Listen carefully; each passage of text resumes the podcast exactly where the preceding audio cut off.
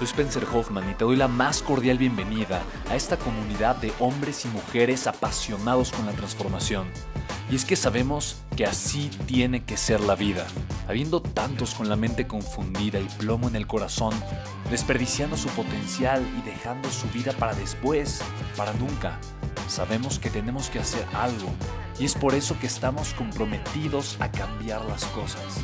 No somos uno más del montón y pasamos desapercibidos.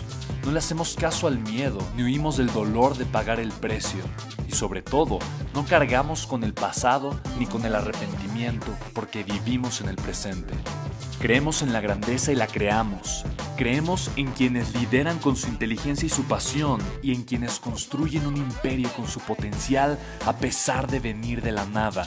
Aquellos que podemos llamar imprescindibles porque sabemos que ser uno de ellos es cambiar al mundo y dedicar la única vida que tenemos a construir un legado.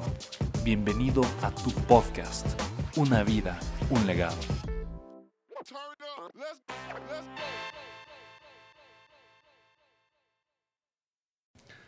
Mira, te voy a contar una historia que me encanta. Es la historia de dos monjes. Dos monjes que salen de alguna forma del convento, van a comprar pan, van a comprar fruta, van a comprar víveres al mercado, pero tienen que caminar cerca de dos kilómetros y tienen que cruzar un río para hacerlo. Entonces van de ida, se levantan nuevamente sus ropas, llegan al mercado, compran todo lo que necesitan, van bien cargados los dos monjes, son relativamente jóvenes, tendrán unos 28, 32 años, y cuando van regresando por el río, de repente se encuentran a la mitad del río una muchacha, una muchacha desesperada, una muchacha hermosísima, una mujer bella, una mujer hermosa, con una tez increíble, un cabello largo, un cabello verdaderamente brillante, es una mujer preciosa, con unos labios rojos grandotes. La mujer tenía frío.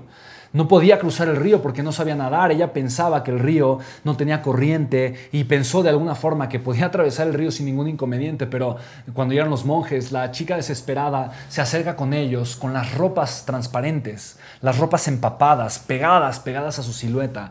Y le dice a los monjes, ay, por favor, hermanos, ayúdenme a cruzar porque porque de verdad para mí es, esto es algo muy difícil. No, no puedo llegar al otro lado y no sé nadar, tengo mucho miedo uno de los monjes rápidamente le da sus cosas que estaba cargando al otro. El otro lo voltea con una cara eh, suspicaz, no podía, no podía creer lo que estaba haciendo su compañero.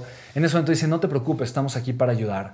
Carga a la muchacha con las ropas mojadas. Esta abraza al monje y pega su cuerpo calientito contra el de él automáticamente el monje que cargaba los víveres y las cosas voltea a ver a su, a su compañero y piensa, este, este, este pecaminoso, o sea, ¿qué, qué, le, ¿qué le pasa? Está pecando, está pecando, ¿no?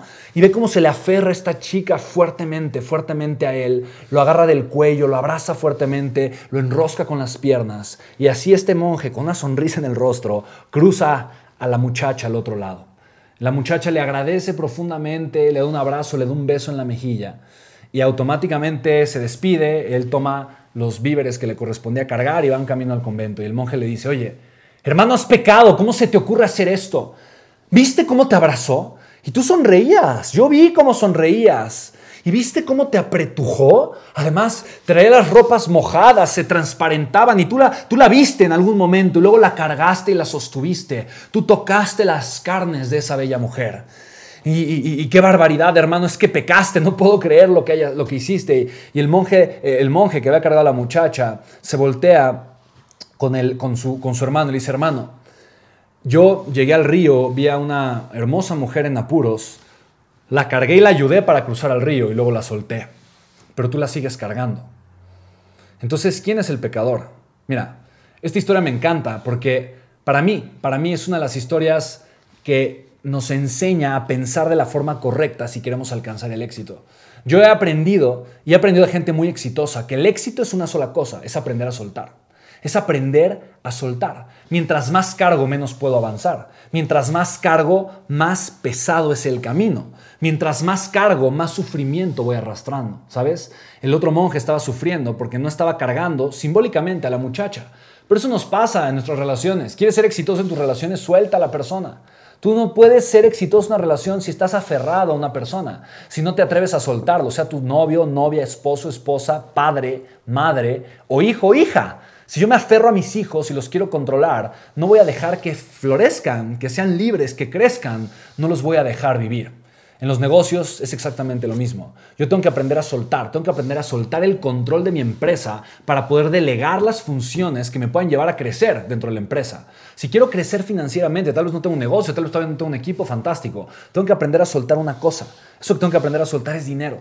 La gente dice, Spen, pero ¿cómo? No, es que yo lo que quiero es dinero. O sea, no me digas que tengo que soltar dinero para tener dinero. No, claro, tienes que aprender a soltar dinero para tener dinero. Porque la razón por, la que no tienes dinero es porque no has invertido en ti. Es porque no te has convertido en una persona capaz de generar dinero. Entonces, date cuenta de lo siguiente. Tal vez porque, porque yo no me atrevo a soltar 3 pesos, no aprendo a generar 500. Luego, porque no me atrevo a soltar 500, no aprendo a generar 5000. ¿Te das cuenta? Soltar es el camino de la grandeza. Soltar es invertir, invertir es soltar, ¿te das cuenta? La gente más exitosa que conozco es la gente que ha invertido, la gente que se atreve a invertir. Primero, invierto en mí. Yo he invertido en mí durante más de 10 años y el día de hoy tengo varias empresas millonarias porque primero invertí en mí y me hice capaz, consciente de cómo hacer negocios millonarios. Y el día de hoy el capital que me sobra lo invierto en proyectos de inversión, ¿te das cuenta? Pocas palabras, invertir es soltar. Estoy soltando en el presente, pero sabiendo que soltar hoy es cosechar el día de mañana, ¿sabes? Entonces, pregúntate, ¿cuánto sueltas en la vida? Porque la gente que menos lo hace es la gente más aferrada. La gente que más se atora, se agarra de las relaciones, se agarra de la gente conflictiva, se agarra del pasado, se agarra de lo poquito que tiene para no perderlo cuando simplemente está dejando ir lo mucho que puede obtener. Está aferrada a ser la persona que fue o a ser la persona que es, perdiendo la oportunidad de convertirse en la persona que puede llegar a ser. ¿Sabes? Entonces pregúntate, ¿quién soy? ¿Qué estoy dispuesto a lograr? ¿Y qué tengo el día de hoy que soltar para llevar mi vida al siguiente nivel? Tal vez es dinero, tal vez es control, tal vez es ego, tal vez es miedo, tal vez es alguna relación, tal vez es el pasado, tal vez es culpa, no lo sé. Pero soltar me va a hacer bien.